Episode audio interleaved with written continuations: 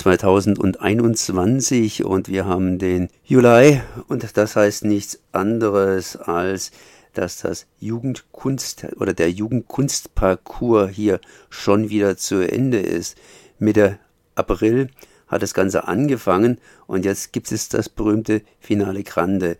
Und ich bin verbunden mit Miriam und sage erstmal Hallo. Hallo. Ja, wie ist es denn gelaufen in diesem Jahr? Wir haben ja immer noch Corona und äh, man hat natürlich für Corona geplant, aber ähm, ja, das heißt, äh, was ist denn tatsächlich bei rausgekommen? Apropos, was ist bei rausgekommen?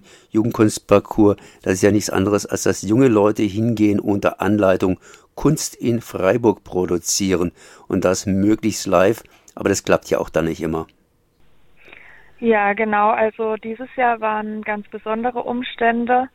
Ähm, normalerweise läuft es im Jugendkunstparcours so ab, dass ähm, die Halle offen steht und äh, Angebote gemacht werden und äh, jeder einfach kommen kann, wie er mag und wie er sich gerade äh, künstlerisch in inspiriert fühlt.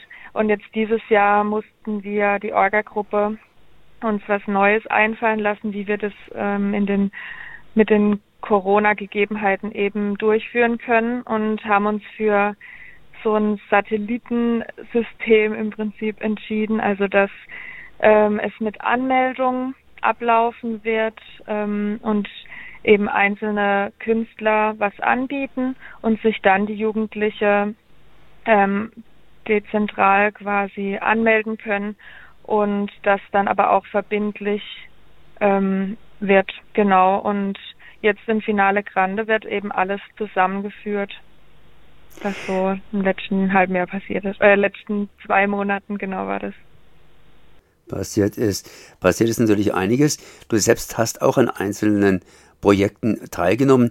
Was ist denn tatsächlich bei den Projekten passiert, bei denen du teilgenommen hast? Also ich war im ähm, April bei einem der ersten Ateliers dabei, beim Betonatelier. Da war ich wirklich ganz Teilnehmerin.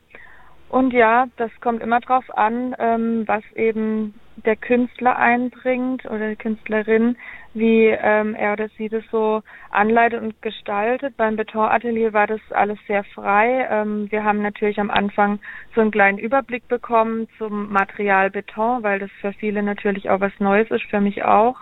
Ähm, genau, und haben uns dann einfach ein bisschen ausprobieren können. Also da wurde uns ähm, relativ Freiheit gelassen und was ja, was auch gut ist, um dann ebenso den eigenen Prozess in Gang zu bringen. Und beim Holzatelier, ähm, da war es schon ein bisschen mehr ähm, Anleitung von der Künstlerin.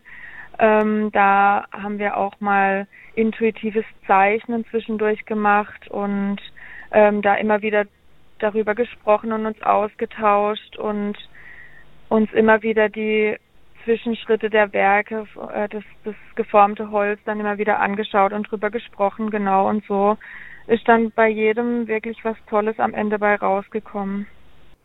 Wie viele Leute haben denn an der ganzen Sache teilgenommen und welchen Altersdurchschnitt haben wir denn da erfahren? Ich kann mir vorstellen, Beton, naja gut, das ist das, wie heißt es so schön, was man draußen macht.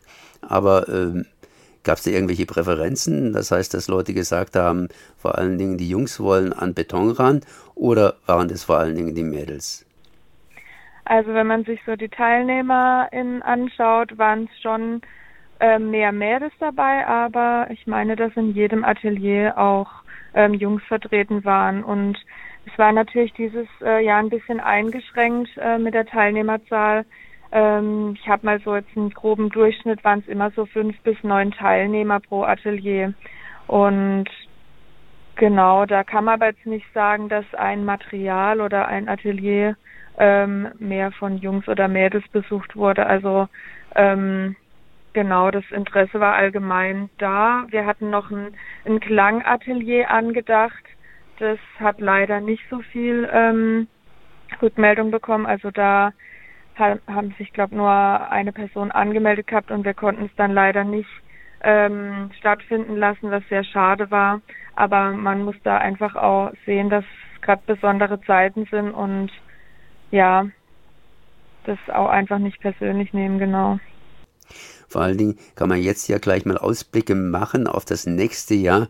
Das heißt, wenn, äh, das Jugend, wenn der Jugendkunstparcours praktisch immer durchgezogen wird, dann garantiert auch hier 2022, egal was passiert, denn äh, das wird ja irgendwie sozusagen durchgezogen. Und wie kommt man denn bei euch ins Orga-Team rein? Ähm, also ins Orga-Team, denke ich, kann man, ähm, wenn man Interesse hat, einfach anfragen bei der Viola. Da ähm, ist man natürlich ist sehr dankbar über jede Hilfe. Ähm, ich bin jetzt persönlich über die PH, also die Pädagogische Hochschule, da wurde es im, innerhalb des Studiums als Seminar angeboten, dass man eben ein außerschulisches äh, Kunstprojekt begleitet. Und genauso ist eigentlich das Orga-Team auch zustande gekommen. Also am Anfang waren wir sechs Studenten und eben vier Ermöglicherinnen waren es dann noch und am Ende jetzt noch fünf Studenten und eben Viola, Julia und Jana, die das Ganze noch so ein bisschen ähm, ja in den in die Fäden gehalten haben, sagen wir es mal so. Genau. Aber ich denke, wenn da Interesse besteht, gerade auch von den TeilnehmerInnen, die jetzt dieses Jahr dabei waren, einfach Viola ansprechen. Auch beim Finale Grande ähm, besteht da immer ein offenes Ohr und ja, dann wird es bestimmt möglich sein. Und kommt dann immer wieder irgendwie das Gleiche raus nach dem Muster äh, neue Räumlichkeiten vielleicht, aber wir machen immer was mit Holz, mit Beton und so weiter. Oder könnte man auch was ganz anderes sich hier denken? Ähm, nee, da ist mal ganz offen. Also wir haben ja schon letztes Jahr im Oktober angefangen ähm, mit der Organisation und haben uns zusammengesetzt wo besteht ein Interesse, was können wir anbieten. Ähm, es hängt natürlich dann auch immer davon ab, was gibt's für welche KünstlerInnen sind verfügbar. Also das ist dann natürlich auch immer noch ein Aspekt. Aber da muss ich sagen, das ist auch das Konzept von Kubus, eben der ähm, Organisation dahinter, dass man da eben ganz offen bleibt und ja, ähm, dann nichts festgelegt ist, sondern man das zusammen eben gestaltet und entwickelt. Jetzt äh, werden die ganzen Entwicklungen, die in den letzten zweieinhalb Monaten gelaufen sind, gezeigt beim Finale Grande. Ähm, das heißt, an diesem Wochenende kann man das Ganze nochmal sehen. Kann man das irgendwie darauf folgend auch nochmal sehen? Das heißt, wird es irgendwie aufbewahrt oder geht es runter in den Keller und irgendwann mal kommt einer und sagt, naja, ist es Kunst oder ist es Gerümpel, kann das weg? ähm, also wir sind angehalten, dass die ähm, Teilnehmerinnen ähm, das, ihre Kunstwerke natürlich danach mitnehmen, ähm, weil wenn man das von jedem Jahr, das war jetzt eben der neunte, äh, neunte Jugendkunstparcours, das kann nicht alles gelagert werden. Und ich denke, dass auch die TeilnehmerInnen ähm, gern ihre Kunst auch zu Hause haben.